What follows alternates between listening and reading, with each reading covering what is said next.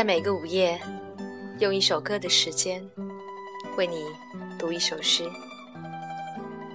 你好，这里是严四，我是主播西西。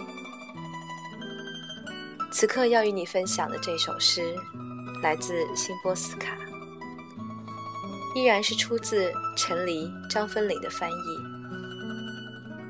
名字叫做《写履历表》。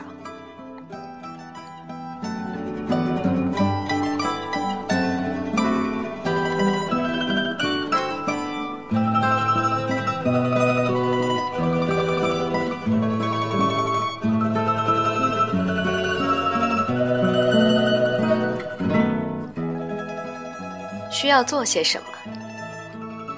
填好申请书，再附上一份履历表。尽管人生漫长，但履历表最好简短，简洁精要是必须的。风景由地址取代，摇摆的记忆屈服于。无可动摇的日期。所有的爱情，只有婚姻可提；所有的子女，只有出生的可填。认识你的人，比你认识的人重要。旅行要出了国才算。会员资格，原因免填。光荣记录，不问手段。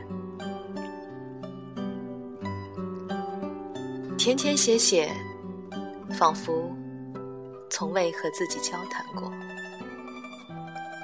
永远和自己只有一臂之隔。悄悄掠去你的狗、猫、鸟，灰尘布满的纪念品，朋友。和梦，